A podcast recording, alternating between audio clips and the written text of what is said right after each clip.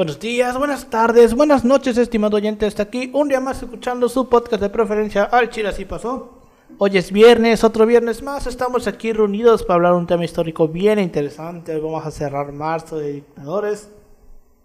Que como ya dijimos en un inicio, nada tiene que ver marzo con los dictadores, pero aquí andamos. Estamos otra semana más, es aquí desde el culo del mundo, casa de Paulino. Casi le cortan la luz. Casi Ah, le cortan casi- la luz. Casi me cortan la luz, banda. Casi se quedan sin Ya podcast saben, hoy. nunca, nunca construyan en casa de sus suegros. Ni mucho menos le encarguen el contrato de luz a su... Al ex vato al de, una ex per- de, vato. de tu casera. Exacto. Qué desmadre. O sea, literalmente ustedes, ustedes no lo vieron, pero Paulino recreó esa escena de los Simpsons de Homero en toalla, de hable más fuerte que tenga una toalla. Porque literalmente el vato salió del baño, se estaba bañando, y salió en toalla literal a hablar con el güey de la ¿Qué huevos CFE. tienes, Paulino? O sea, Con un señor ya grande, güey. Sí. Es que yo escuché nada más que dijo: Les vamos a cortar la luz". cortar la luz. Y yo, ¿qué? Güey. o sea, eh, yo dije, pues ahorita supongo que le va a decir, oye, me voy a cambiar y pues ahorita hablamos. Yo también pensé lo mismo. Es cuando, cuando me estreso, güey, y cuando tengo sin pedo, es que, güey, no pienso tanto lo que hago, ¿sabes? Entonces, En lo primero fin. que dije, no tengo que resolver esto. Sí, obvio, no Aunque mames, sea en toalla. No, No mames, nos van a dejar Lo de sin luz y vamos a grabar, güey. Pues sí. Pero bueno, como toda la semana estoy aquí con mis dos colegas y amigos de licenciatura, con Pau. ¿Cómo estás, Pau? ¿Qué onda, Alberto? ¿Qué onda, Yoshi? Pues ya refrescados. Me llegó el fresco de la mañana. Ahorita que salí. Y pues ya listos para otro podcast de Evento Sea. No pasó a mayores esto. y el don así de, "Ah, es problema interno. Sí. Y yo, sí, por favor, no nos corte la luz. ah, está bien. Vayan a checarlo. Bendito sea ese Pero aún así va a ser un pedo sacar sacar ese pedo, ¿eh? Sí, Sí, sé, va a porque va a tener que hacer, van, van a tener que hablar con el güey para que les Para que acepte no- cambiar sí. el nombre. Bueno, bueno, también me encuentro con mi colega y amigo Yoshitaka López. ¿Cómo estás, Yoshi? Un gusto, Alberto, ya solucionando muchas cosas y aclarando muchos malos entendidos. Eh, estamos, estamos hasta el fin del mundo. Puta madre, Paulino, vive más cerca de la facultad. O sea, o sea, llegué, o sea, fue un desvergue venir acá porque, pues, o sea, estaba, la- estaban las rutas hasta la verga. O sea, ¿Te viniste o sea, caminando desde la facultad? Ajá, vine ah, en el caminito, o sea, es más rápido. La- sí, Eh, cabrón, está el pero sol a todo lo No que está da. tan lejos, güey. No, no está tan lejos, como pero caminar, está el sol, cabrón. O sea, el problema es que Era de sol, güey. mañana, todavía no, no Todavía no pegaba. estaba tan el sol, no estaba había pegando. sombrita. Bueno. Este, o sea, literalmente, literalmente vine, o sea, dije, no mames, Paulino, vives hasta el fin del mundo.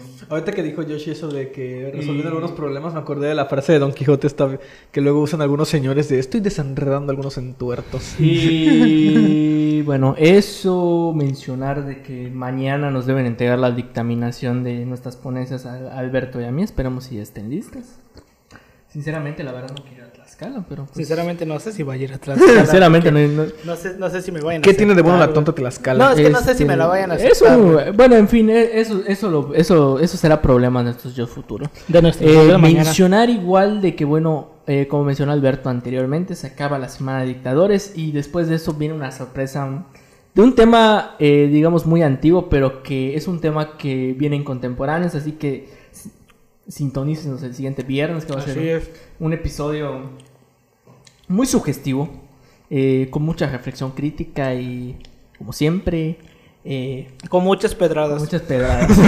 y pues, es- pues vamos a darle a esta madre. Sobre, ¿les parece comenzamos? Fierro aparente. Sobres.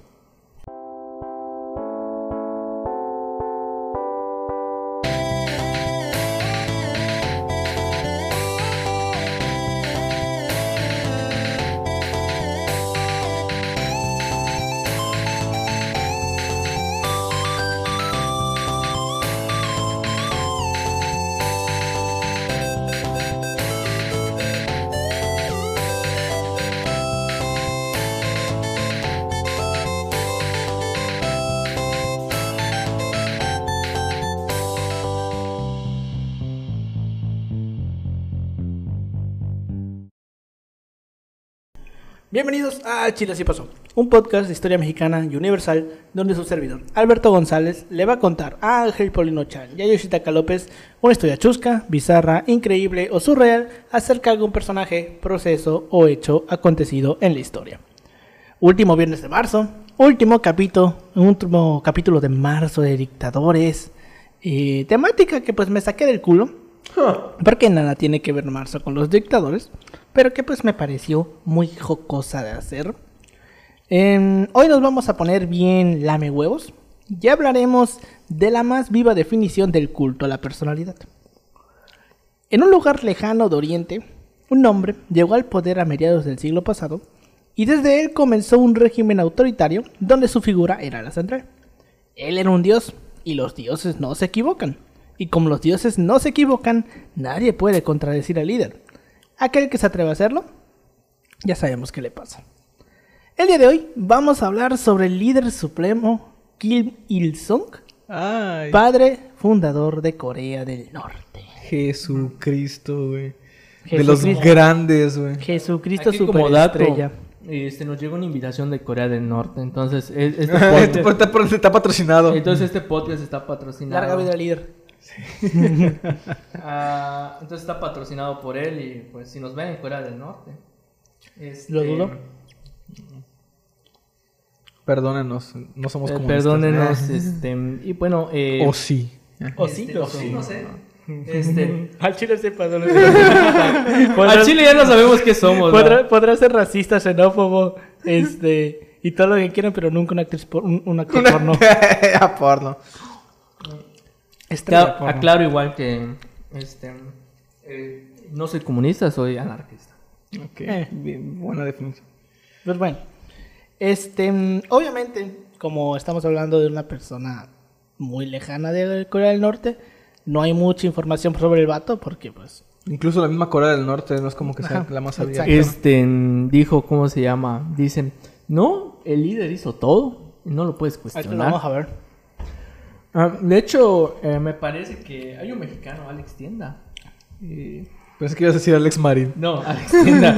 eh, el vato fue a Corea del Norte y bueno, eh, bueno, indiferentemente de si les puede gustar el contenido o no, eh, o sea, te muestran como que una realidad que se vive cotidiana. Es que, mira, ese, ese pedo de llevar las cámaras y mira, así se vive en Corea. O sea, así se vive en lo que estás grabando de Corea. Exacto, o pero... sea, en ese, en ese espectro que estás está, grabando. está cabrón porque eh, en el hotel donde los hospedan, este vato como que quiere grabar el proceso para mandar un mail. Ajá. Y eh, enseguida la bata como pues, pues le dice, no, no puedes.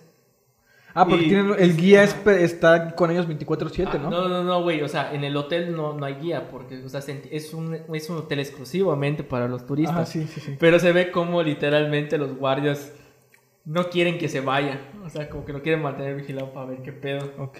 O sea, te muestran acerca de hasta inclusivamente la misma censura, pero como obviamente no sabremos al 100% cómo es, pero sí nos habla acerca de un pequeño, la punta del iceberg enfrente de toda una sociedad que se ha construido frente a una figura dictatorial, Sí. como los pueden y ser es la que de también es Kim. cierto, ¿eh? O Y sea, es que no sé si ustedes se enteraron del caso de un gringo que Se llevó fue a Estados, Estados- fue a Corea del Norte y se le ocurrió la magnífica idea de Se llevó. quererse agarrar un póster, güey, Ah, igual del hotel y lo agarraron, lo condenaron como a 30 años de trabajo forzados y al final la embajada como que hizo la negociación para que lo, re- lo regresaran y los que dijeron, Simón, te lo regresamos, pero regresó en coma, güey.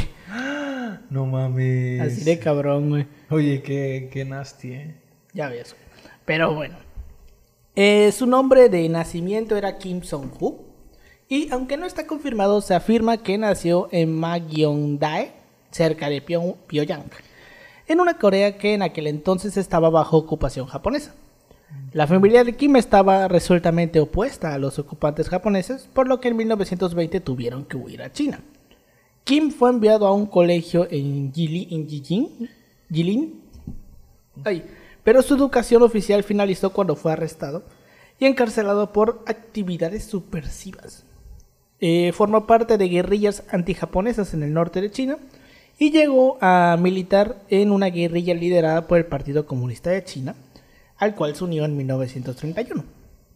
En mayo de 1929 se unió a la Asociación Juvenil de Corea, Comunista de Corea y participó en actividades comunistas, pero esta organización fue capturada por la policía japonesa y fue expulsado de la escuela sec- secundaria en Yuwon.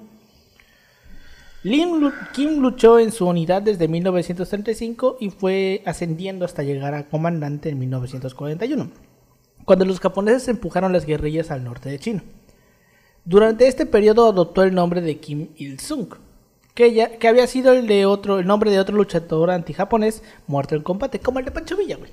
Ah, sí, básicamente. Sí, o sea, eh, la teoría oficial, bueno, hay varias teorías de por qué se pone Pancho Villa. Eh, hay es- una... es por un bandido, ¿no? Ajá. Se supone que, bueno, como tal, hay varias historias de cómo Pancho Villa llega a ser bandolero. La más como que aceptada es que él vivía en una hacienda con su hermana y el hacendado quiso abusar de la hermana y, él lo mató, mató. al hacendado. Y para huir se fue a esconder con los bandoleros. Se unió a una banda de bandoleros cuyo líder era un güey que se llama Francisco Villa. Y cuando lo matan al vato, le dice, ahora tú vas a ser el siguiente líder. Que el vato adopta el nombre de Francisco Villa en su honor. Esa es como que la historia más aceptada. Hay más, pero como que esa es la más... Hay un montón de versiones. El asunto aquí, o lo que hay que destacar, es que el asunto o la manera de adueñarse de su nombre es hacer un símbolo, al fin y al cabo. Así es. Es de alguna manera eh, es dar a, o, o buscar de alguna otra manera eh, que, ¿cómo se llama? De, por medio de una personalidad hacer un movimiento. Y bueno, eh, vemos que la misma lógica... se robó la personalidad de alguien O sea, más, eh, básicamente, igual. Eh, es como, por ejemplo, el culto personal que se me dirige hacia mí. O sea, porque ellos saben de que yo tengo mis Culto, es como, es como cuando escuchas tus audios, ¿no? Sí, los exacto. ¿no? Güey, No, yo hago es eso, cabrón. Yo, yo cuando mando sí. mensajes, Es cuando que mando un audio sí. lo escucho para ver cómo me escucho. No sé. Eh, es como ya una reacción involuntaria. Es como, bueno, son, son eh, digamos, algunos elementos narcisistas que todos tenemos. Obviamente hay, hay su grado de aceptación. No digo que son buenos porque no quiero que se Hay una canción descontextualice. así, ¿no? Narcisista. No sé, güey. La verdad no sé. Ya se entendí. en fin. No sé, no Este, durante el periodo, ah, no, ya lo, estaba- ya lo leí. Este, escapó a la Unión Soviética y fue enviado a un campo de entrenamiento cerca de Khabarovsk, donde las guerrillas comunistas coreanas colaboraban con las fuerzas soviéticas. Y en ese entonces Kim pasó a ser capitán del Ejército Rojo. Cuando volvió a Corea en septiembre de 1945, ya después de terminar la Segunda Guerra Mundial y ya con la rendición incondicional de, Japón, que esto pues en consiguiente eh, derivó en la retirada de las tropas japonesas en la península de Corea, eh, pues regresó a Corea junto con las fuerzas soviéticas y quedó el sector norte bajo su control. Después de haber sido elegido, con la ayuda de la Unión Soviética, jefe, de- jefe del Comité Popular Provisional. Aunque en ese momento no era líder de los comunistas coreanos, cuyos cuadros se encontraban en Seúl, en la zona ocupada en el sur por los Estados Unidos. Porque recordemos que después de la... Bueno, en la Segunda Guerra Mundial Japón pues, se apoderó de toda la península de Corea. Así es. Y este, cuando terminó la Segunda Guerra Mundial, eh, los japoneses dejan Corea, la península, y en el sur quedaron los gringos con los británicos y los franceses, y en el norte quedó la Unión Soviética. Entonces, por eso es que se dividió. Recordar que Japón pues emprende, pues sí, ya prácticamente para la Segunda Guerra Mundial eh, ejerce, ¿cómo se llama? Una invasión casi total a Asia. Asia, güey, todos, Eh, a o todos sea, lados. güey. Sí, da como que, puta, o sea. eh, ¿Qué tal? Algún día hablaremos de la Segunda Guerra Mundial cuando tengamos cámara. Eh, ese día Paulino estará bien vestido. Estoy bien vestido ahorita, me bañé. Te, te ves hermoso, por cierto. Gracias. Los amo, güey. Gracias por construir mi Este, autoestima. aclaro, esto no es un comentario eh, de acoso. Ajá, exacto. Eh, no quiero que no, lo, se no lo percibo así, no lo, te voy a funar, güey. No, no es cierto. Diciendo como en el comité. este, No, no lo digas, no. Pero en fin. Eh, ¿Quiénes somos nosotros para ¿Quiénes juzgar? somos para juzgar? Este, solo un juez que tenga atribuciones. Ya ves, güey. Pues sí, este, en 1948, debido a una, polarización, política e ideológica entre ambos gobiernos coreanos, eh, la reunificación del país pues no fue posible. Eh, Kim pasó a ser primer ministro de la República Democrática Popular de Corea. El Partido Comunista surgió por la unión de distintos grupos, y tras la fusión de la organización con la contrapartida del sur, se formó el Partido del Trabajo de Corea. Porque el Partido del Trabajo, o sea, el que tenemos aquí existe en un chico de lugares, güey. Inclusive en, Brasil, el PT, exacto. En Brasil, el PT fue los que llevaron a Dilma al poder, güey.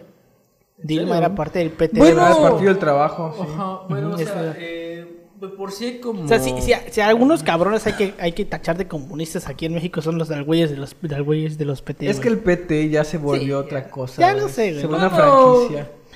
Pero recuerda, güey, el foro de Sao Paulo. Mira el. PGD.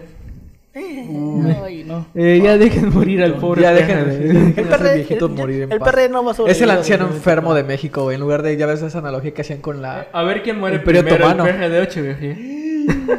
Hagan sus No apuestas. digas eso, ¿Cómo, güey. güey? Que a ver qué muere primero, el perro PRD de o Echeverría. Verga. Ese, la neta, este ha sido. Qué de los- buena, qué buena es apuesta, güey. Qué buena apuesta. El mejor chiste güey, que he escuchado hoy. Qué Este, buena apuesta. Eso. Yo siento que el PRD no va a sobrevivir a 2024, Eh, güey. no lo sé.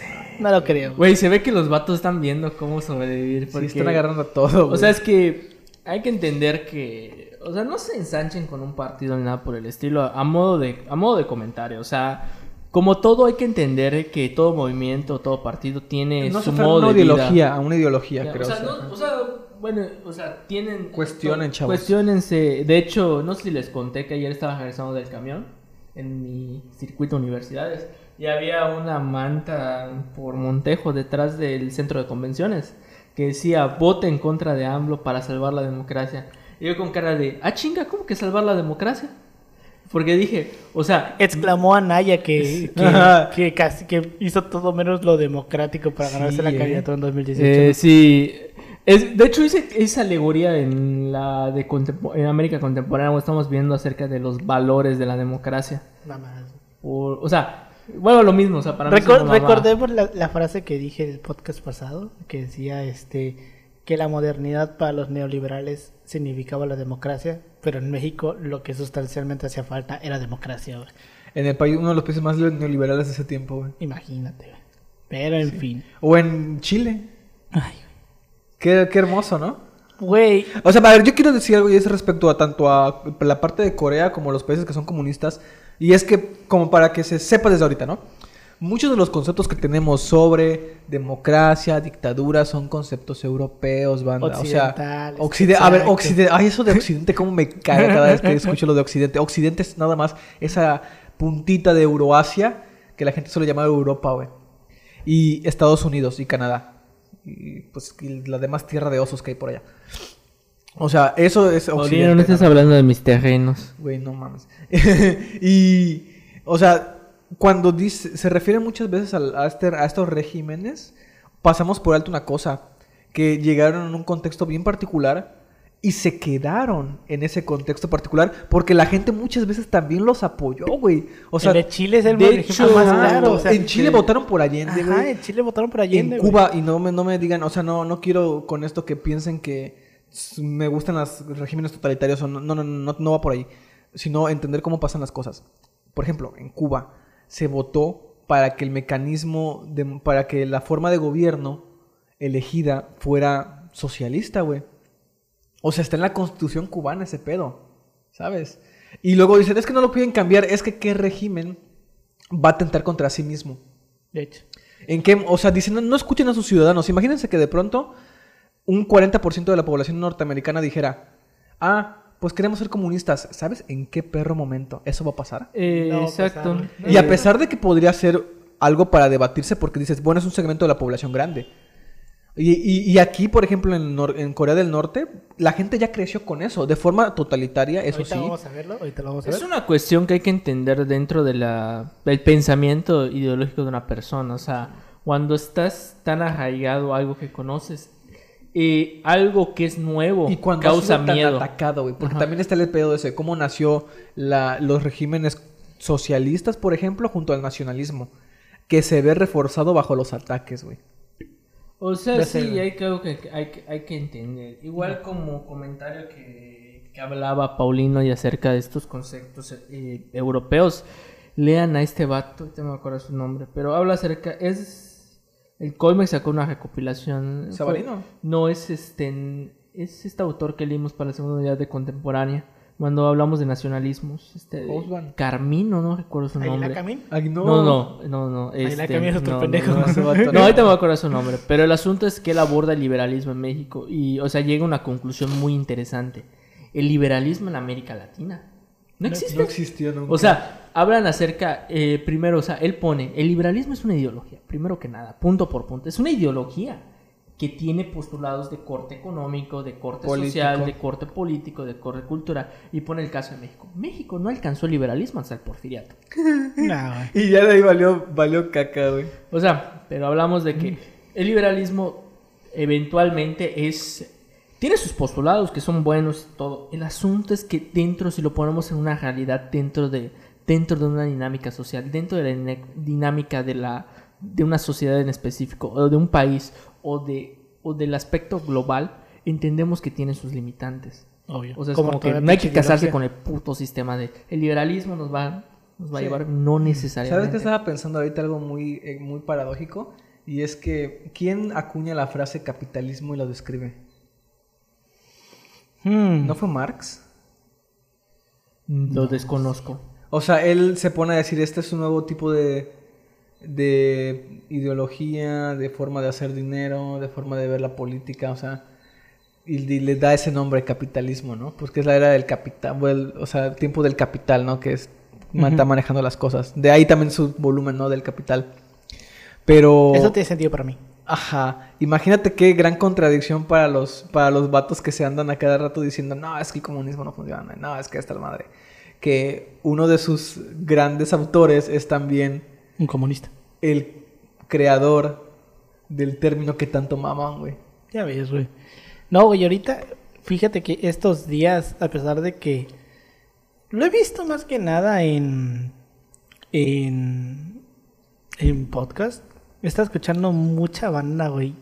Realmente casi casi berrear, güey, por el pedo de Chile, güey, de que pues ya ven que Eh, ya de asumió Boric. Boric.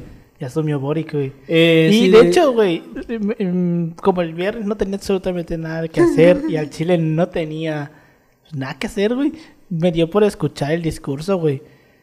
Y el güey cita muchas veces a Allende, güey. Es No que- mames, entiendo por qué ahorita que- los vatos andan así todos, es como que les sale espuma te- por la te- te- boca, te, lo, te lo voy a contar. Eh, mi amigo el panista. Si estás escuchando esto, un abrazo. Puta madre, güey. Ya- Ya Este, sé por viene cuando este es mi amigo el panista, sabes que nada puede terminar bien. Este, No, no, el vato andaba diciendo, ojalá Chile no se, haya, no se haya equivocado y nos lleve un gran fracaso. Ah, nos o sea, lleve. nos O sea, lleve. Tú estás acá, O sea, yo que igual, lo- yo igual, sé- yo igual, Ni te lo- topan. yo igual, ni- yo igual como para chile. comentarle, oye, como que caso, o sea, pero entiendo, entiendo, o sea, al final algo que tengo que entender y todos debemos entender es que al final existe la libre expresión y hay que, No, es hay que- es que el hay que tolerar toda idea. El discurso que se aventó el vato, güey. O sea, Es que sí, sí, él sí, viene sí, de las estuvo- luchas estudiantiles. Sí, güey, es un líder estudiantil, güey. Ah, estaba viendo que, no sé si es cierto esto, que la nieta de Allende es la jefa de los carabineros, güey. Verga, güey, cállate. Neta. Neta, güey. Sí, güey, la pusieron como jefa de los Imagínate si fuese la hija, la nieta de, Piño- de Pinochet, güey. Ay, estaría, ahí tendría más sentido, pero esto es como que justicia, hasta justicia poética, güey. Ya ves. güey. En fin. ¿Será que, este ¿será tema. que encarcelen a los familiares? de- Hasta crees. No, güey. Eh, pero, En no fin. sé, pero se vale soñar. En, bueno, entre 1946 y 1949 eh, se pusieron en, en- en práctica una serie de leyes en Corea del Norte que apuntaron a la protección de los derechos de las mujeres, güey. Que disponen desde entonces de derechos idénticos a los hombres y también tienen derecho a votar, estudiar, reciben el trabajo, igu- eh, reciben por su trabajo el mismo salario que los hombres y los mismos derechos de herencia. Ahorita vamos a ver este pedo. Los matrimonios forzados y la prostitución son prohibidos, y mientras que el divorcio es legalizado. Y ahorita vamos a ver por qué es importante este pedo. El 25 de junio de 1950, Corea del Norte lanzó un ataque con el objeto de liberar eh, Corea del Sur y unificar el país bajo un único gobierno socialista, la Guerra de Corea. Entonces, pues, los líderes de Estados Unidos y sus aliados creían que Stalin había orde- ordenado este ataque, produciéndose la llamada Guerra de Corea, que fue el primer conflicto bélico después de la Segunda Guerra Mundial y fue la primera guerra de la Guerra Fría. Eh, de hecho, dato curioso. irónicamente, ahí sí los. Hablando de eso, este, los perros de, Los perros son del régimen de, de Kim Jong-un. Este, o sea, está pa- es- no los dieron como pago para este podcast. Este, ah, no es cierto. Este, no, hablar de que sobre todo la, la guerra de Corea, irónicamente ha sido de las pocas resoluciones donde han, han mandado los cascos azules de la ONU. Irónicamente, Sí, digo, ahorita a vamos a ciertos ver. países. Pero, pero aquí la verdadera pregunta es: ¿a qué lado los mandaron a luchar? Eh, ahorita bueno, vamos a ver, ahorita lo vamos a ver. vamos a ver. Este, mm, bueno, el material de archivo apunta a que fue más una decisión de Corea del Norte y no de Moscú. O sea, lo hicieron por sus santos y pontificios huevos. Las fuerzas norcoreanas tomaron Seúl y ocuparon la mayor parte del sur, pero las tropas de las Naciones Unidas, encabezadas por Estados Unidos, recuperaron Seúl y posteriormente Pyong- Pyongyang, ante lo cual Kim y su gobierno huyeron a China.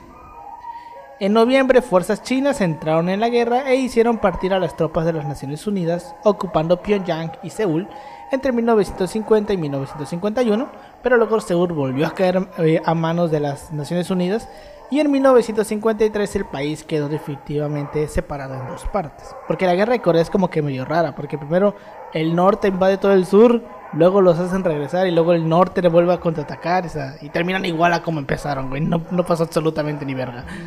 Pero pues cabe exacto. destacar que pues los calcos azules estuvieron del lado de Estados Unidos, güey, porque obviamente Ahí sí pelearon. Ahí sí dijeron, ay, vamos a salvar los, los derechos, no sé qué. Vamos a Exacto. salvaguardar Hagamos la de cuenta que no somos democracia. inútiles. Pero bueno, Corea había sido devastada por la guerra y el gobierno norcoreano desarrolló planes económicos quinquenales, iguales a los de la Unión Soviética, centrados en el desarrollo de la industria pesada, el desarrollo militar y la colectivización de la agricultura. Eh, dato curioso con, con lo que mencionas con los planes quinquenales. Ese sistema es el que adopta el fascismo, adopta hasta cierto punto los ingleses y lo adopta Estados Unidos. Para que vean que... O sea, sí, güey. como, Sí. como comentario, para que vean que... Pues tan mal, ¿no? Oye, eso de los planes, a ver, no está tan descabellado porque, por ejemplo, ahí se empiezan a ver lo que son los planes de desarrollo, ¿no? Exacto. ¿Y qué creen que hace México cada que cambie de presidente? Un plan nacional de de desarrollo. desarrollo. A huevo. De seis años, güey. De, de para, seis que años. vean, para que vean, o sea, de que... Para que vean que no... El comunismo no es tan malo. O sea, Se- para se- que vean que no es todo blanco y Se, negro. se ¿no? terminaron adoptando grises, varias grises, cosas del comunismo, güey. O sea, se terminaron tomando varias cosas del comunismo, güey, que con sus debidas modificaciones se puedan O sea, implementar se al plantea capitalismo. por un estado del bienestar, Ajá, básicamente. en fin. Pero bueno, ¿Cómo decirle comunismo sin que sea comunismo, no? Exacto. Dile, será dile plan nacional de di- dile estado de bienestar. Dile expropiación petrolera, ¿no? Este, durante los años 50, eh, Kim era visto como un comunista ortodoxo, leal a los principios soviéticos. Pero durante el conflicto eh, chino-soviético de los 70, Kim manobri- maniobró para mantener cierta neutralidad. Aunque finalmente criticó las, po- las posesiones maoístas de China, y en ese momento desarrolló la ideología Juche de, anti, de autoconfianza que llevó a un mayor aislamiento del resto del mundo. Oficialmente la idea Juche plantea que el dueño de la revolución y la construcción eh, son las masas populares y que éstas tienen también la fuerza para impulsarlas. En este sentido, el Juche concibe al ser humano como un dueño y transformador, transformador del mundo, ya que considera que los fenómenos sociales tienen sus propias leyes y no son mero reflejo de las condiciones materiales históricas. Eh, de esta manera, el Juche afirma que hay que desarrollar una conciencia ideológica para transformar la, la sociedad y desarrolla una unidad ideológica y de dirección al concebir al líder, el partido y las masas como un ente sociopolítico con un mismo fin. O sea, el gobierno es una amalgama de cosas, güey, que tiene el mismo propósito, en cierto punto.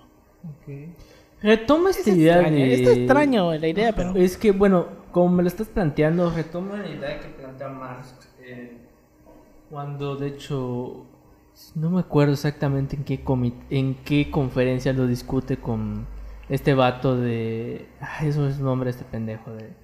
Es un ruso de, que, es- que él plantea las ideas del, del movimiento anarquista. Él plantea de que el Estado es, para llegar al comunismo o al socialismo, el Estado es un medio para que de alguna otra manera eh, las, clases eh, las clases del proletariado eh, puedan acceder y guiar a organizar de alguna otra manera el Estado para que eventualmente pasen al comunismo, a la transición. No es socialdemocracia. Ah, Básicamente, fíjate. Creo que sí, O sea, de cuentas, la, básicamente- la idea de la socialdemocracia que, bueno, O sea- a palabras de una persona a la cual ya no quiero nombrar, este, la socialdemocracia es socialismo light. Es básicamente el socialismo, en vez de una revolución, vamos a tratar de llevar, llegar al socialismo O sea, por medio que- de cambios, cambios progresivos a las leyes. Es que, por ejemplo, el anarquismo le hace muchas críticas al marxismo porque él dice el, el anarquismo es más radical en cierto sentido porque él dice Obvio, güey. es más radical en el sentido de que como, co- como comentario el anarquismo no significa significa sin autoridad más no significa sin orden. Eh, y, o sea él hace la crítica en donde dice que realmente las personas que están accediendo al Estado ah, se asumen como el proletariado pero realmente hay que cuestionar si ellos tienen Pues este, no. esas, pan, intenciones. Estamos comiendo pan de Sí, nata para con pan de los- nata. Eh, si realmente si esta persona que accede al Estado respeta o hasta cierto punto realmente es correcto decir que él tome todas las decisiones porque él las asume como la persona, como el proletariado básicamente, como las más populares. Entonces, es por una parte la lógica que de alguna manera eh, se emplea de alguna manera para el, para el socialismo. Aclaro, el del augur sobre todo se hace esta crítica. Me sabe a mantecada esta madre. Posiblemente sea mantecada. Muy random el Alberto. Sí, en fin. Ahora, como yo estaba comentando hace rato con lo de las leyes de las mujeres, era muy importante porque el Producto Nacional Bruto per cápita, o sea, por cabeza, en Corea del Norte, casi se cuadruplicó entre 1953 y 1960, pasando de 55 a 208 millones de dólares. Dólares nada más, no se quiten los millones. Mientras que quedó casi estancado en Corea del Sur, que pasó de 56 a 60. El historiador Bruce Cummings indica que, cito, un informe interno de la CIA admitía los diferentes logros del régimen, ya que el cuidado a los niños y particularmente a los huérfanos, el cambio radical del estatuto de la mujer, la atención médica gratuita y la medicina preventiva, las tasas de mortalidad infantil y una esperanza de vida comparable a países más avanzados. O sea, estas, estas ideas que implementaron de dar a la mujer la- los mismos derechos que el hombre provocó que hubiera más mano de obra y se hubiera una, una mayor impulso a la industrialización, güey. Y esto llevó el Producto Nacional Per cápita puta para arriba, güey. Mientras que en el sur quedó destacado. Entonces fue, un- fue una movida bien interesante, pero vamos a ver que pues esto al final terminó cayéndose tal cual como una pinche torre mal construida. Eh, se proclamó una nueva constitución en, 1900 en diciembre de 1972 que creó una presidencia ejecutiva. Kim renunció a la, pre- a la presidencia y luego volvió a ser elegido presidente. El 14 de abril de 1975, Corea del Norte suspendió el uso más formal de sus unidades tradicionales y adoptó el sistema métrico. O sea, hasta, hasta pinche Corea del Norte usa el sistema métrico de Estados Unidos, no, güey. Es que, no sé, güey. Sigo diciendo de que métrico es lo de hoy, banda. O sea, ahorrenle a los estudiantes de física. Tanta conversión, güey. O sea, está chido, o sea, no te voy a mentir de que está chida la conversión porque... Bueno, yo en sus momentos de secundarias, pues sí me divertía haciendo matemáticas. Qué pedo, pero güey, no qué mames. perra. Es que, no, es que había un libro de Pérez Montiel, eh, ¿sí se llama el autor, de eh, física, Introducción a la física. Es física para tontos. Física por dummies. Eh, es que, es que, ¿cómo se llama? O sea, él te pone, por ejemplo, o sea, te hace un poco de teoría y te dice, por ejemplo, tal problema se resuelva así. O sea, te muestra metódicamente cómo se hace. Y tú ya lo aplicas al problema, eh, obviamente con otros datos y el aspecto, y ya sabes cómo hacer la fórmula. Y bueno, de alguna otra manera. Dato curioso: al maestro lo despidieron por acoso sexual. Pero es otra historia. Eh, Wow. pero de alguna manera yo pues aprendí autodidácticamente. Luego ya mi maestra de matemáticas me dijo, es que mira, o sea, no es que esté mal lo que estás haciendo, sino el aspecto es que estás perdiendo demasiado tiempo. En términos prácticos y términos eh, pues de la economía que vivimos, eso pues, o sea, eso lo puede hacer una calculadora. O sea, eso lo, lo puede hacer inclusivemente un convertidor. Y hasta mi maes- ma- mismo maestro de cálculo me dijo, el cálculo, lo que le estoy enseñando, eso no nos va a servir para la vida. Sencillamente porque ya se lo hace una aplicación. O sea, como comentario acerca de, del sistema y bueno, hay que aprender Mira, cosas, yo, pero... yo solamente cuando escucho sistema métrico me acuerdo de, de un, una, ¿Una imagen, canción? no, una imagen que vi en Facebook, güey, de un vato que estaba pidiendo ayuda para, para, ¿cómo se llama? Para parchar una alberca de esas albercas como que inflables, güey, esas pegables que las pones, ¿no? Sí. Lo quería parchar porque se le había hecho un hueco. El punto es que el vato, para dar la medida, puso como tres monedas de 10 pesos, güey. Y decía, mide como tres monedas de 10 pesos por dos de 5. Y un vato en los comentarios le puso, le acabas de dar en la madre el sistema métrico, carnal. Pero bueno, este... eh, en 1980 eh, decidió que su hijo Kim Jong-il lo sucedería y cada vez más le delegó la dirección del gobierno. La familia Kim fue apoyada por el ejército debido al historial revolucionario de Kim Il-sung y al apoyo del veterano ministro de Defensa Oh Chin-u. En el sexto congreso del partido, en, octubre de 1980, Kim designó públicamente a su hijo como su sucesor. En 1986 ocurrió, corrió más bien el rumor de que Kim había sido asesinado, lo que hizo eh, que la preocupación por la capacidad de Kim Jong-il de suceder al país fuera real. Kim disipó, disipó los rumores, porque pues si los disipó es porque De- no lo habían matado. Ajá, de Lógico. hecho, ¿cómo se llama? Él no iba a ser como tal el sucesor porque en un principio estaban planeando que fuera su hermano. Pero el asunto es que le tocó la ventaja o accede de alguna manera al poder por medio del... Por medio de, ¿cómo se llama? Del...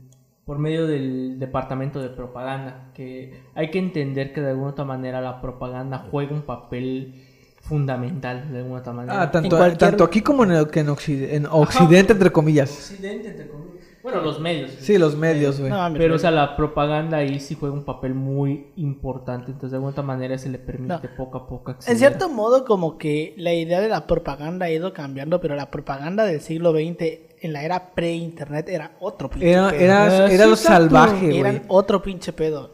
Era el salvajismo así sea, más cabrón. Hay que entender que la propaganda lo que hace es que si bien tú dices, bueno, pues una cosa, muestras una cosa, pero es, es como No, es no. como cuando estás ligando, como eh, pero no no, No, voy a no, usar ese no, ejemplo, no había pero- derecho de réplica, o güey. sea, no No había forma de que no, tuviera En el réplica. sentido es que te están bombardeando. ta, Sí. ta, ta, Sí, ta, efectivamente. y por ende indiferentemente con el tiempo empiezas a ver a esos enemigos que dice que son el que, que dice que existe régimen. Se te termina metiendo en la cabeza de alguna u otra Exacto, de manera. alguna manera eh, te des- es un desgaste mental que de alguna manera sirve para que legitimar ciertos aspectos. Pero bueno. Entonces el vato terminó por disipar los rumores. Y pero se argumenta que este incidente ayudó a establecer el orden de la sucesión. Y eh, que terminó siendo el primer eh, patrifilial en un estado comunista. Lo cual terminó ocurriendo eventualmente en el 94 porque, spoiler, el güey se muere. Este, alrededor de este, de este tiempo, Corea del Norte comenzó a encontrar dificultades económicas cada vez mayores.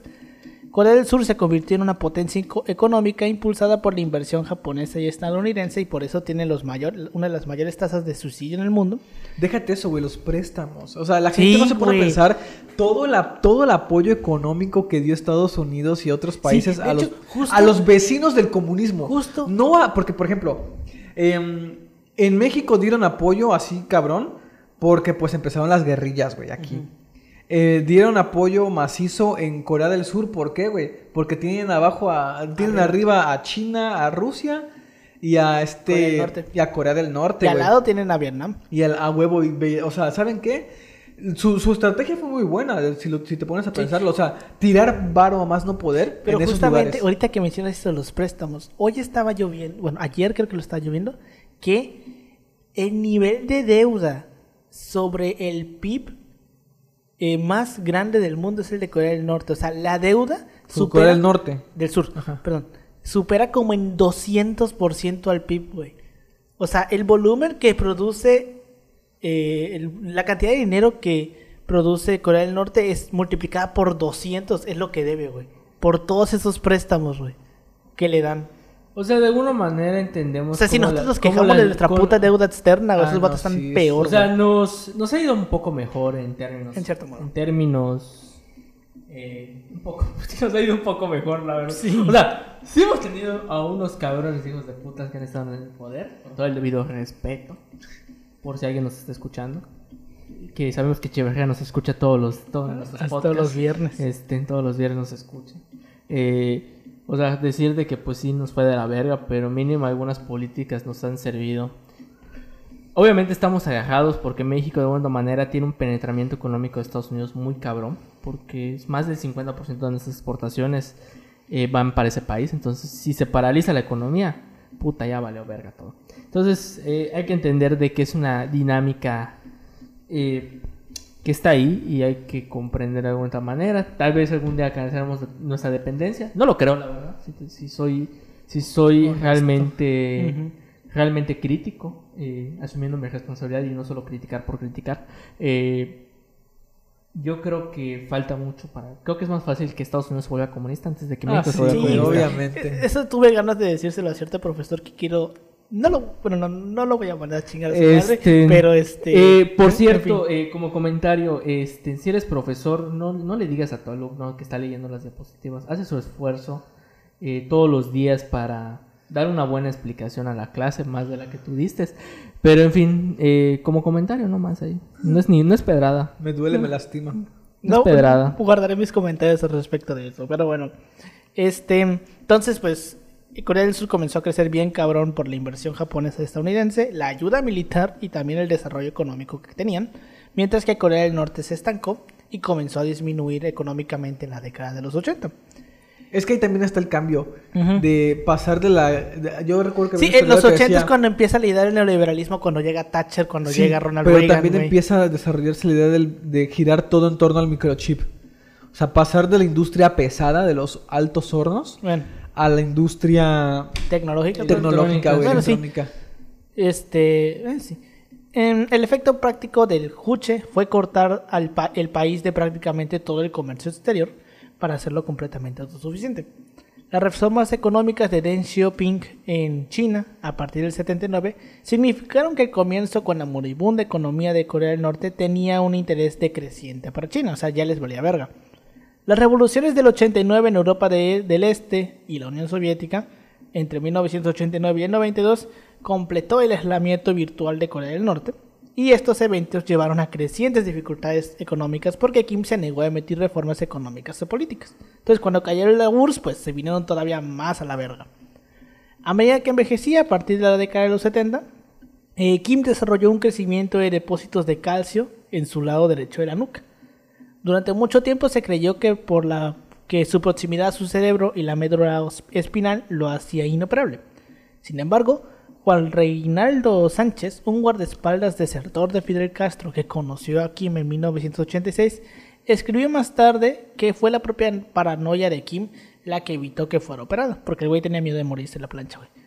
Debido al, al impacto visual poco atractivo, se exigió a los reporteros y fotógrafos norcoreanos que fotografiaran a Kim mientras permanecía ligeramente a su izquierda para ocultar el crecimiento, eh, de ese, ese, ese crecimiento de las fotografías oficiales y los noticiarios. Ocultar el crecimiento se hizo cada vez más difícil a medida que iba creciendo, da la redundancia, ya que alcanzó el tamaño de una pelota de béisbol. O sea, tenía una Ah. puta bola aquí, güey, por Sí, sí, sí. una de malformación. Entonces, Ajá. una Calcio, pendeja, ¿no? ajá, Ajá, calcio, güey. Sí, exacto. En este momento, eh, Corea de- del Norte ya se encontraba en grandes problemas económicos. Eh, y bueno, ya lo, ya lo vimos, ¿no? Que con todo el rollo de que cae la Unión Soviética, se viene más para abajo. Y es cuando comienzan las ideas, bueno, realmente habían comenzado desde antes, pero cuando se masifican las ideas del culto a la personalidad. Ya que el culto a la personalidad que rodea a Kim Il-sung, como mu- con mucho, es el más difundido entre el pueblo. O sea, si bien sí existe un culto a la personalidad del hijo y del nieto ahorita, como que siempre la deidad suprema va a ser el abuelo, que es Kim Il-sung, porque pues es el padre fundador, güey. Eh. Si bien existe un afecto genuino por Kim Il-sung, esta idea de Kim Il-sung ha sido difundida, ha sido manipulada por el gobierno con fines políticos. El culto tuvo sus inicios ya en 1949 con la aparición de las primeras estatuas de este hombre Eh, la veneración de Kim Il-sung entró en efecto completo después de una purga en masa en 1953. En el 67, Kim, Il- Kim Jong-il fue nombrado en el Departamento de Propaganda del Estado y la Información, donde comenzó a enfocar su energía en el desarrollo de la veneración de su padre. Fue en esta época que el título Sorjong, el gran líder o el líder supremo, entró en uso habitual. Eh, sin embargo, Kim Il-sung había comenzado a llamarse a sí mismo el gran líder ya desde 1949. Wang Yang-yop, el desertor norcoreano de mayor rango que se fue a Corea del Sur, ha señalado que el país está completamente gobernado por la ideología del gran líder. Dijo además que durante el periodo de desestalinización de la Unión Soviética, em, cuando el culto a la personalidad de Stalin fue criticado en el 56, algunos estudiantes norcoreanos que estudiaban en la Unión Soviética comenzaron a criticar el creciente culto a la personalidad de Kim Il-sung y fueron sometidos a intensos interrogatorios que duraron meses. Y cito, a los que les a los que encontraron con menor sospecha fueron asesinados en secreto. Ah, en sea, menor sospecha. No manches. Eh, me, eh, me- tengo sentimientos encontrados. Ya ves, güey. Este, ¿cómo se llama? Mencionar de... Ah, güey. Eligieron el camino de la muerte. Eh, eh, por cierto, eh, ese es el asunto de, a veces, de los regímenes eh, que se van a... eh, bueno, tal vez ese planteamiento que hace Bodino en el sistema de que tal vez no hay tipo de gobierno malo, sino el sencillo hecho de que es la persona que ejerce el poder lo hace mal. Sí, o sea, pensar que todo modelo es perfecto, ¿no? Pensa- eh, olvidando que somos una sociedad. olvidando que somos seres humanos que la cagamos a cada rato y... O sea, mantenerse hasta cierto punto como que puristas en, en ese sentido y aparte con culto a la personalidad es como de que, güey, va- vas a hacer cosas culeras, güey. Vas a terminar haciendo cosas culeras. Ya ves, güey. Bueno, una vez que las relaciones bilaterales. Eh, güey. Es que estoy comiendo, verga. Eh, una vez que las relaciones bilaterales con la Unión Soviética empeoraron, sobre todo a partir del denominado discurso secreto anti-estalinista, pronunciado por el líder soviético Nikita Khrushchev en febrero del 56, el rol que aquel Estado había desempeñado comenzó a ser expurgado de la, historia- de la historiograf- historiografía oficial norcoreana, así como el, ju- el jugado por todos los otros nacionalistas, hasta finalmente llegar a sostenerse que el propio Kim Il-sung fue el único y exclusivo fundador del, comuni- del Partido Comunista, de, pues, del Partido del Trabajo de Corea.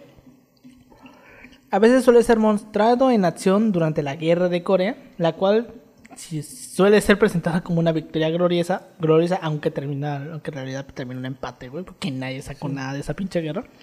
Pues, saben, como ya lo vimos, esa pinche guerra devastó al país, güey. Pero lo- ellos lo, lo- lo pintaron como que pues, fue una victoria, ¿no? En particular se muestra eh, a los soldados que participaron de dicha contienda bélica como inspirados por él. En consecuencia, varias historias narran su presencia y su guía in situ en varios lugares, lugares a lo largo de la, de la guerra, muchas de las cuales son abiertamente ficticias. O sea, cuando se refiere a estas presencias in situ, es como estás en la batalla y se te aparece el güey. ¿Sabes? O sea, y esto, eh, eh, cosa que sé porque me tocó hacer un trabajo de historia de la iglesia, eh, la figura de Santiago Apóstol, güey, es igual.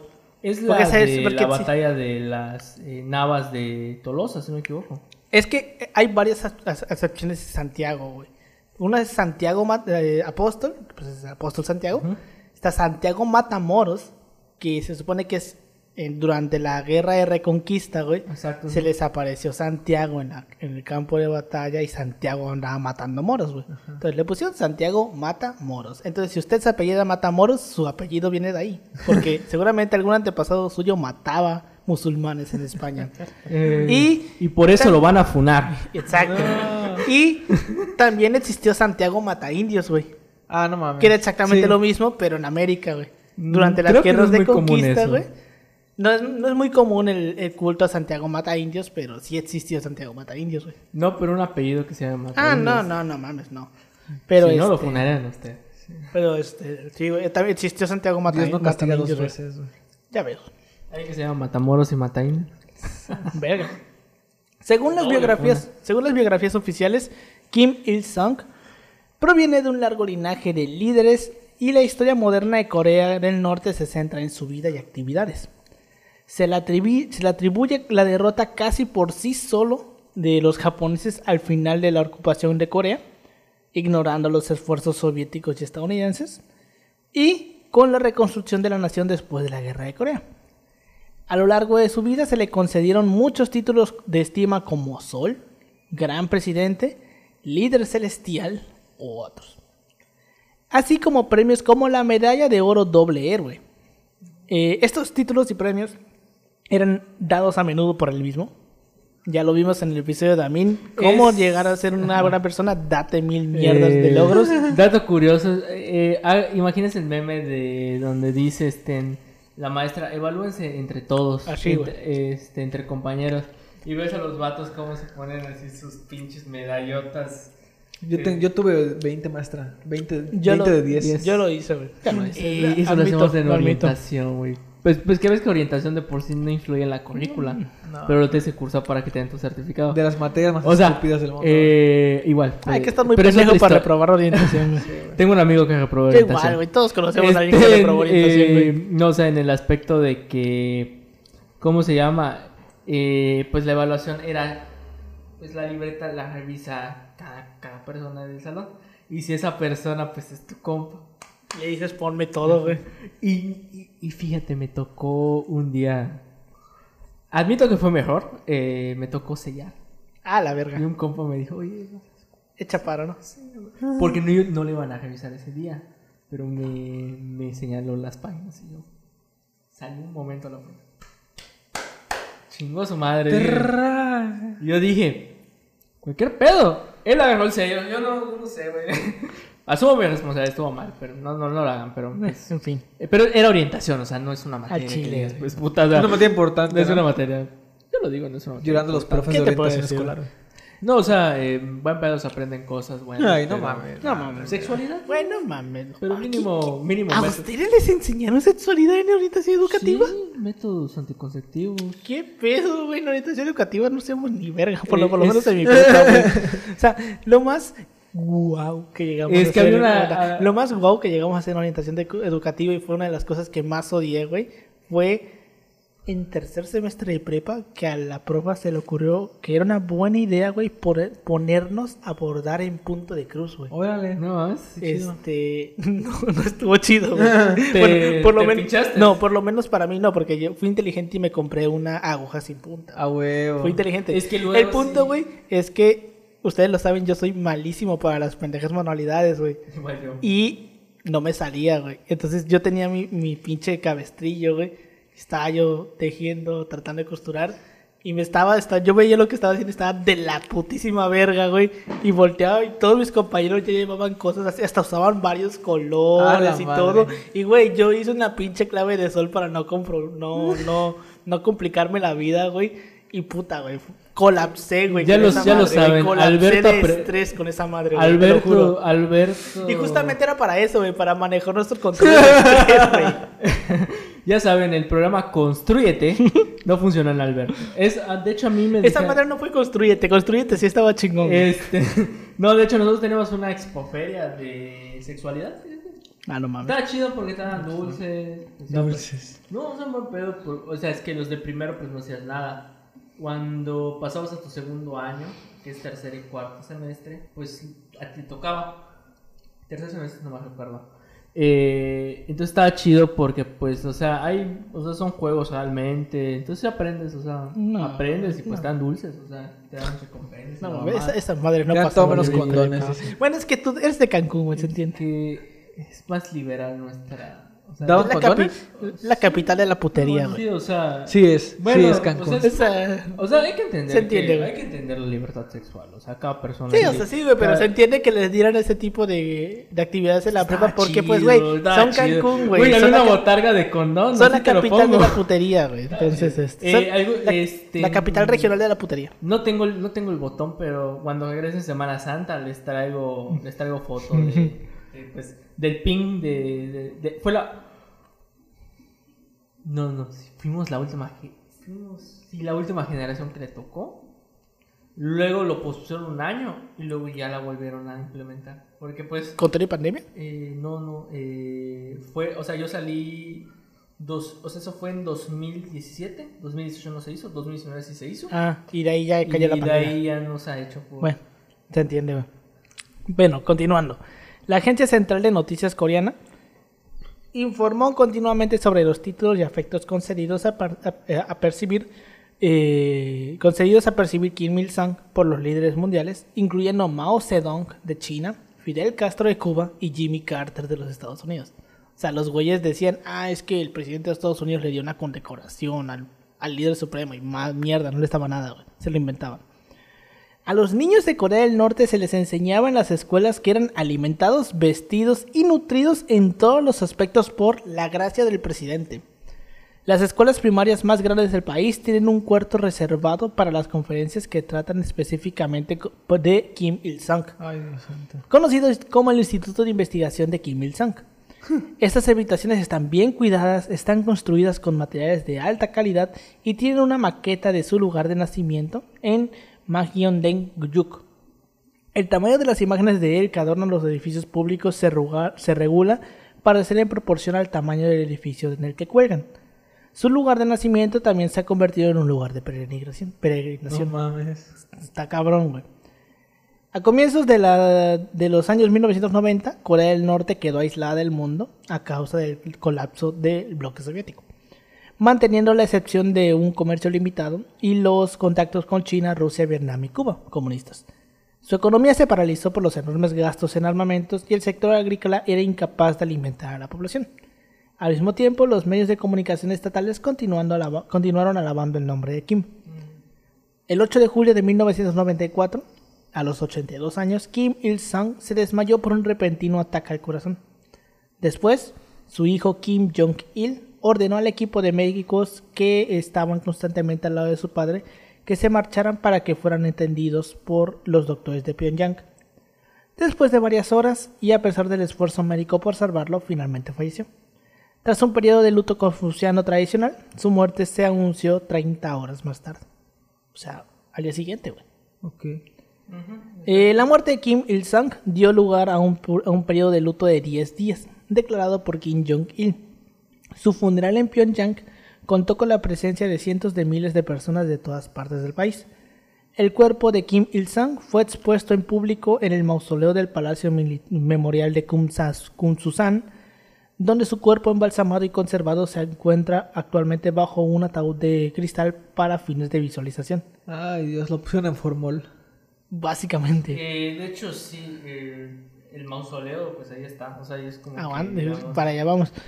Eh, la cabeza descansa sobre una almohada, estilo coreano, y está cubierto por la bandera del Partido del Trabajo de Corea.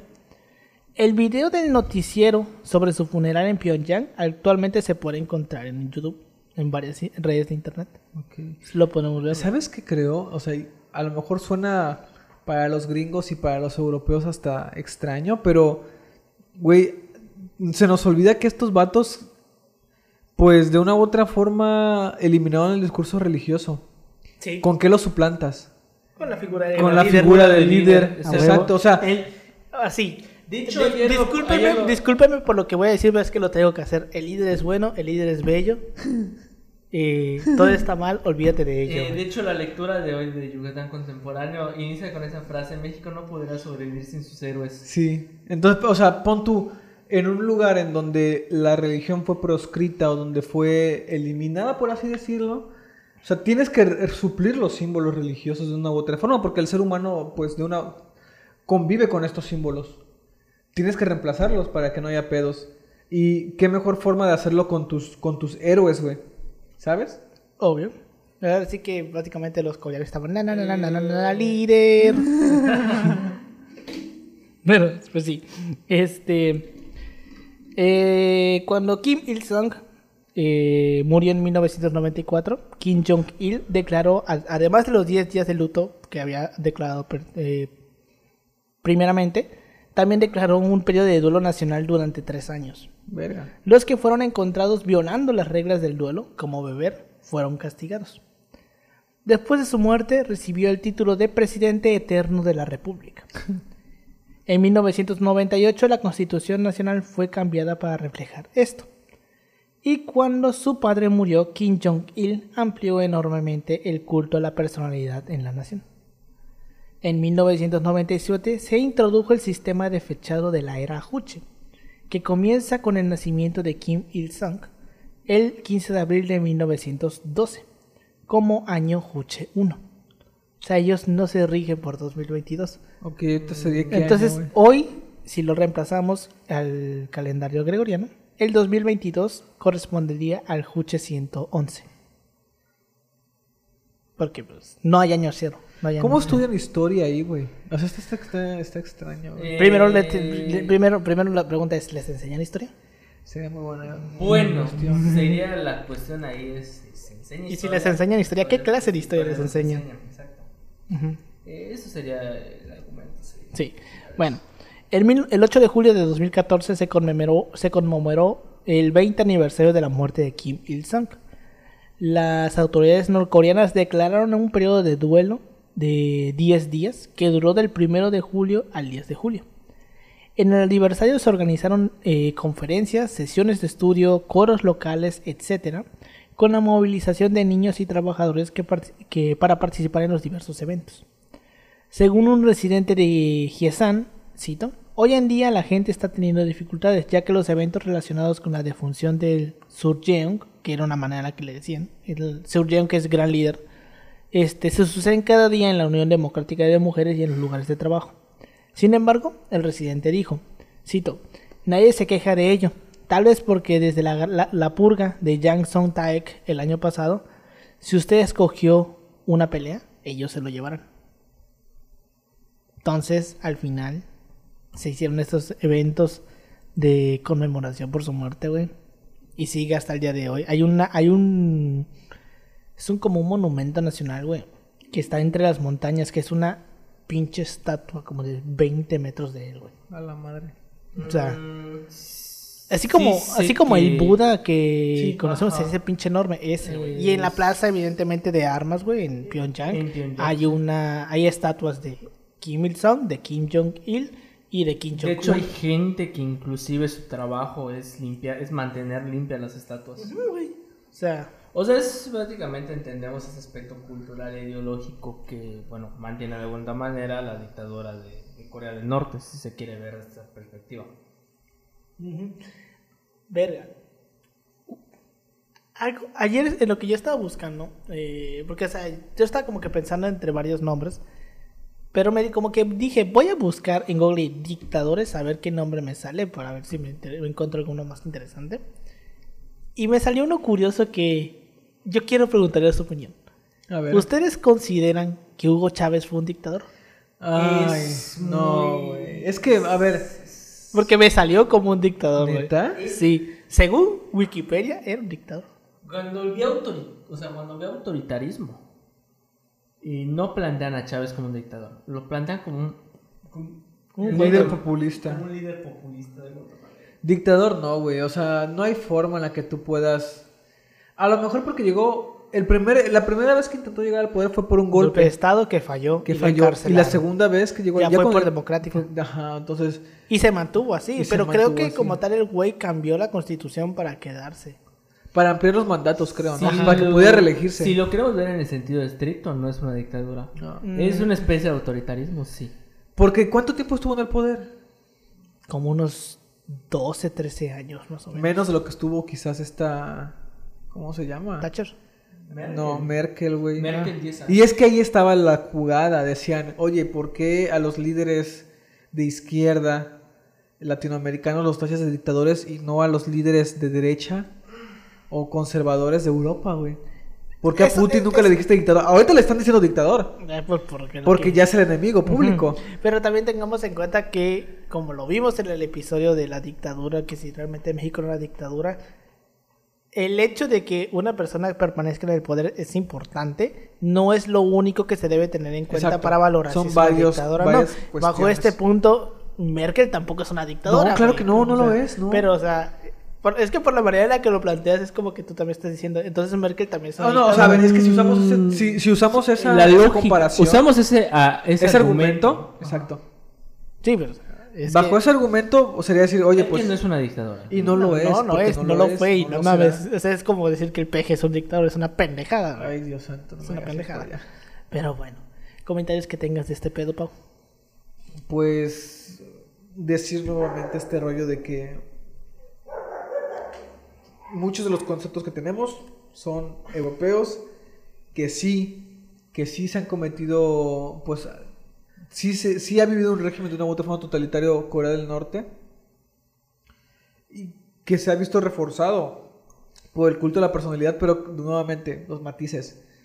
O sea, cuando eliminas a lo mejor figuras religiosas, güey, cuando eliminas todo ese tipo de cosas, ¿con qué lo llenas? Porque había lo que decía Napoleón, creo, que era el ser humano puede vivir sin gobierno, pero, no, sin, Dios. religión. Sí, güey. Pero no sin religión. Entonces, Sí, porque al final, es que al final del día, o sea, lo repetimos, creo que ya lo hemos dicho muchas veces, la religión ocupa un lugar en Sí, la central. gente porque re- responde preguntas que no tienen respuesta, güey. O Por sea, ejemplo, porque o sea, uno podrá decir, ¿por qué llueve? No, pues porque existe un ciclo del agua y todo.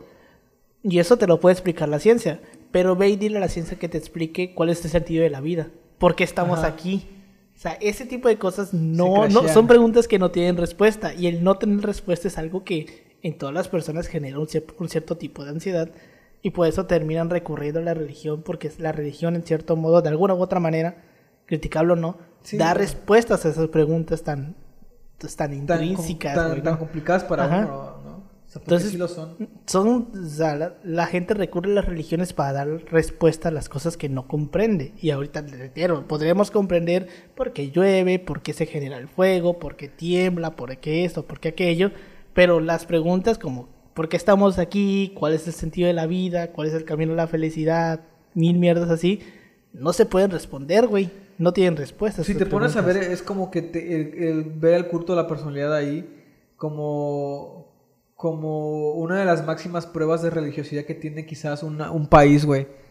Porque en lugar de poner a San, San Antonio, no sé, güey, o sea, el santo que tú prefieras, haces todo un culto en torno a tu líder, güey. De la misma forma que lo harías con un santo. Porque en tu casa tiene un- una parte especial de la casa, con Dedicada al flores, santo. al que le rezas, güey, de una u otra forma, ¿no? Le rezas, entre comillas. En las escuelas también Yo tengo que hacerle, yo tengo que hacerle un, un altar a San Antonio, güey. ¿Eh? Sí. ¿Por qué? No sabes cuál es, no sabes qué no es San sabes Antonio, el, ¿verdad? el contexto de No, San sa- Antonio. no sabes para qué era San Antonio. No. O sea, San Antonio es el. Ah, que pones de cabeza. Ajá, el que pones de cabeza, güey. ok, no me lo estoy diciendo de mami, pero. tengo que hacerle. güey. Es broma, pero si quieres no es broma. sí. Estamos desesperados, bandas. Yo me deslindo. No, yo sí. Este. Comentarios que tengas tú, Yoshi. Decir que, bueno, eh, de alguna manera la dictadura de Corea del Norte, eh, si la queremos ver de perspectiva, tiene su origen histórico, tiene sus elementos culturales e ideológicos muy marcados en un contexto histórico, pues, si bien interesante en el aspecto de que surge después de la Segunda Guerra Mundial, en donde ya podemos ver eh, los tintes de cómo la, cómo la dinámica global en torno a la Guerra Fría influye dentro de estas regiones. Como hay intereses de por medio, de alguna manera, como Corea del Norte se queda aislado de los demás eh, comunismos, nos habla acerca de que igual hay que entender eh, que si surge, que si sigue de alguna manera el régimen es porque, indire- es porque indiferentemente se ha logrado de alguna manera mantener el orden social por los medios institucionales firmes que han generado su Estado, su gobierno, por medio del, del líder, en donde podemos destacar que igual es interesante ver este elemento religioso que, bueno, desaparece realmente, si se quiere ver en perspectiva, pues no hay de alguna otra manera, eh, o sea, de alguna otra manera el Estado sabe cómo mantener estos medios de control social para mantener el orden del régimen. Entonces, pues es como comentario más que nada, o sea, como, como mis comentarios finales. Entonces, Sí, cierto. Acabo de ver un mensaje. Hoy es día 15 de marzo. Hoy, hoy fue el día. eh, ¿No? ¿qué No. día? A ¿De ver. qué? No, pero o sea, ustedes. Bueno, esto es una, una referencia pendeja que a lo mejor no termine por comprender muchos. Pero es día 15 de marzo. Los que vieron los padrinos mágicos entenderán. Ah. Mm, Ah, lo de Denzel Crocker, sí, hoy, ¿no? hoy es el día en el que Denzel Crocker perdió su felicidad. No mames. Pobrecito, güey. Se me había olvidado, pero ahorita vi un mensaje de mi hermano. ¿Sabes qué es lo bueno de, de, de ahorita que vas creciendo? Como decían, te das cuenta de que muchos de los villanos de las películas y las series en realidad, güey, no, No era te- gente mala, güey. No, tú podrías ser uno de ellos, ¿no? Sí, güey. En fin. Pues bueno, con eso llegamos al final de este episodio. Muchas gracias por habernos escuchado. El- ellos, o bueno, se los comento a ustedes. eh, el episodio de esta semana, o sea, el de. que grabamos la semana pasada? El de... El de los Duvalier, ya se va a subir a YouTube, güey. Ah, O sea, qué chido. Ah. Ya lo rendericé, ya lo subí. Inclusive se subió bien rápido, güey, en 10 minutos. Qué bueno. Porque fue, a veces fue- odias el internet fueron, satelital. fueron 200 megas porque pues es una pinche imagen negra, ¿sabes? O sea, pero el chiste es que ya va a estar en YouTube, este también en consiguiente también lo estará. Los siguientes episodios, o sea, bueno, los otros episodios, el de Chernobyl, el de Amin y el de Pol Pot, un día de estos que tenga tiempo los voy a renderizar, tarda una hora cada uno en renderizarse, entonces de volada los puedo renderizar, pero no los voy a subir todos de un putazo. Pero para que sepan que ya se van a empezar a subir otra vez los videos a YouTube, aunque sean nada más en audio. Oh, huevito. Este que nos pueden encontrar en todas nuestras redes sociales como arroba si pasó podcast en Facebook, Instagram y en Twitter. A mí me pueden encontrar como arroba emo956 en Instagram y en Twitter. A ti, Pau. A mí me pueden encontrar como Paul, Ángel Paulino Chan en Facebook y como Ángel, como Pau-3cc en Instagram y Twitter. A ti, Yoshi. A mí me a encontrar en... En... eh, no sé. Yo, yo, yo ya no manejo redes sociales. Yo ya me fui. Este, Es el chico fuido. Eh, me pueden encontrar en el cubículo 200, ¿no es cierto? Eh, me pueden encontrar en Instagram como yoshi.2807. Pues bueno, ya se la saben. Muchas gracias por habernos escuchado y nos vemos la siguiente semana. Hasta Hasta la próxima.